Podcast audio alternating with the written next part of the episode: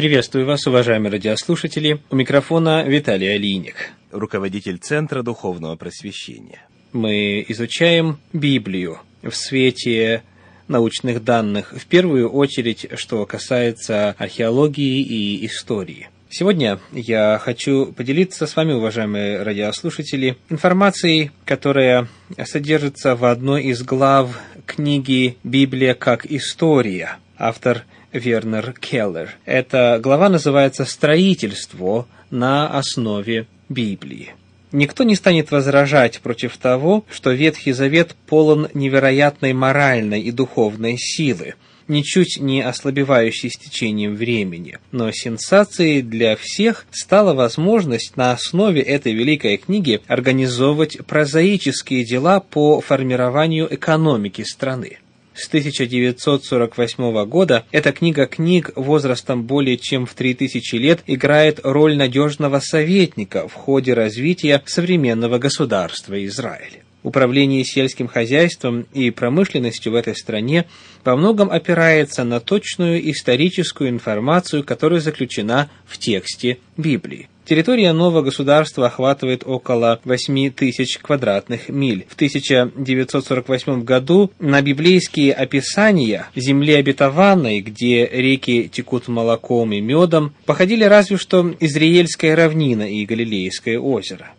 Обширные области в Галилее и почти все целиком иудейское Нагорье резко отличались от того, что пишется о них в Библии.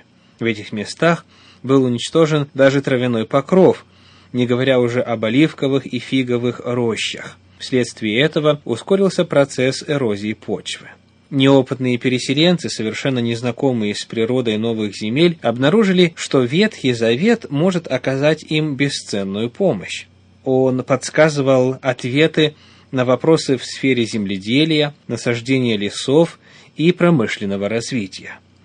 Нередко даже специалисты в сомнительных случаях обращались за советом к Библии. К счастью, говорит доктор Уолтер Клей Лаудермилк, специалист по сельскохозяйственной экономике, Библия сообщила нам, какие растения могут произрастать в тех или иных местах. На основании книги Судей мы знаем, что филистимляне выращивали пшеницу. Самсон связал множество лисиц хвостами попарно и привязал по факелу между двумя хвостами и пустил их на жатву филистимскую. А книга Судей, 15 глава, стихи 4 и 5.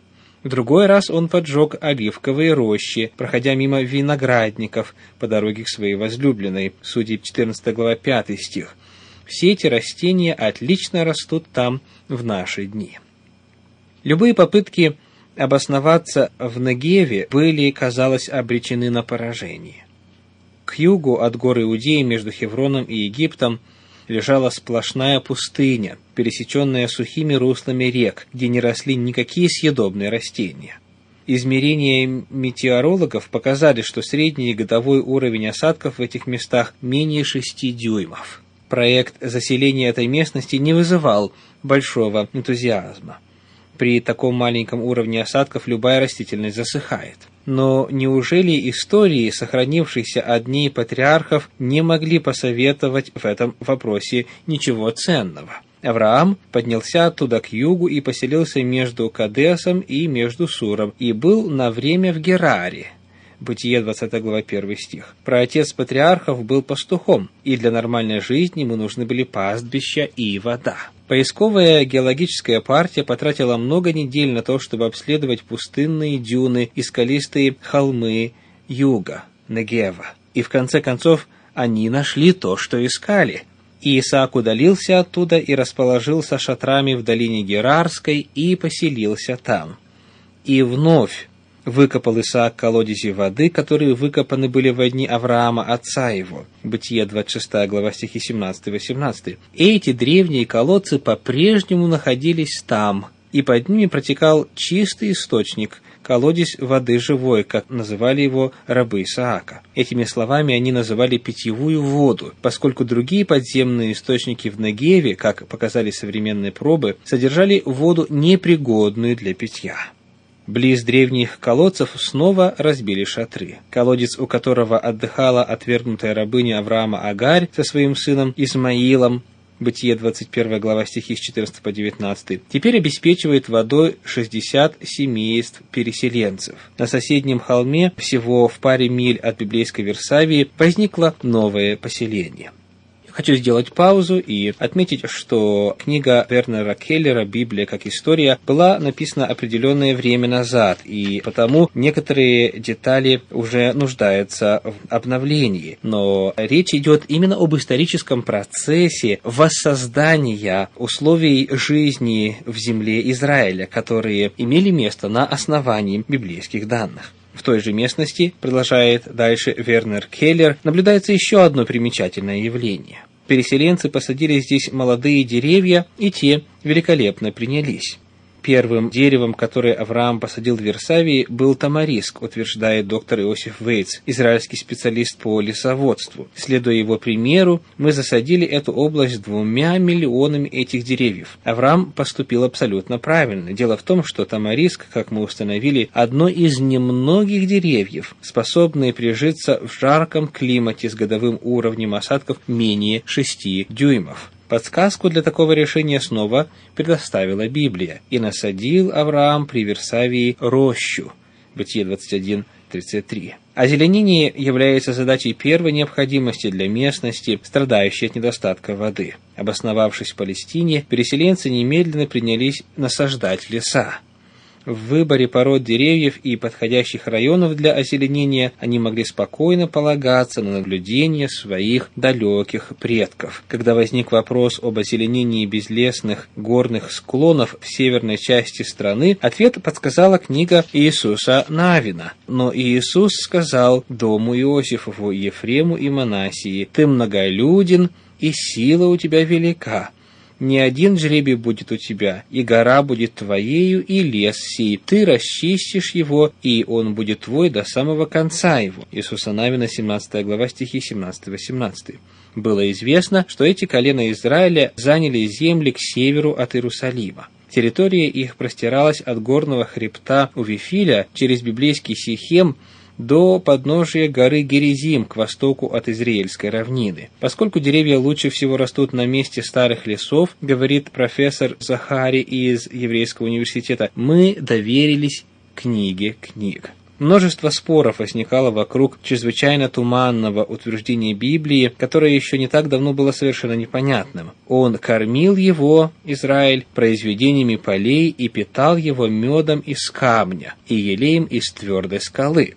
Второзаконие 32.13. Эта загадка разрешилась, когда в Негеве были обнаружены тысячи маленьких круговых каменных стен. В окрестностях не было никакой воды, ни источников и подземных озер. Когда исследователи сняли слой песка, они обнаружили в центре каменных кругов остатки корней древних оливковых деревьев и виноградников. Эти каменные стены в древности служили для сбора росы. Конструкция этих ловушек свидетельствует об удивительных знаниях касательно процесса конденсации. Камни были пригнаны друг к другу неплотно, чтобы ветер проникал сквозь щели. Благодаря этому внутри ловушки собиралась влага из воздуха. Внутри каждой оградки росло одно дерево. Сладкий виноградный сок в древности нередко называли медом из плодов оливковых деревьев производили масло. Это и есть масло и мед из камня и из твердой скалы. Ловушки для росы сослужили современным жителям Израиля большую службу. Во второй половине 1953 года в Израиле впервые было добыто 3000 тонн меди.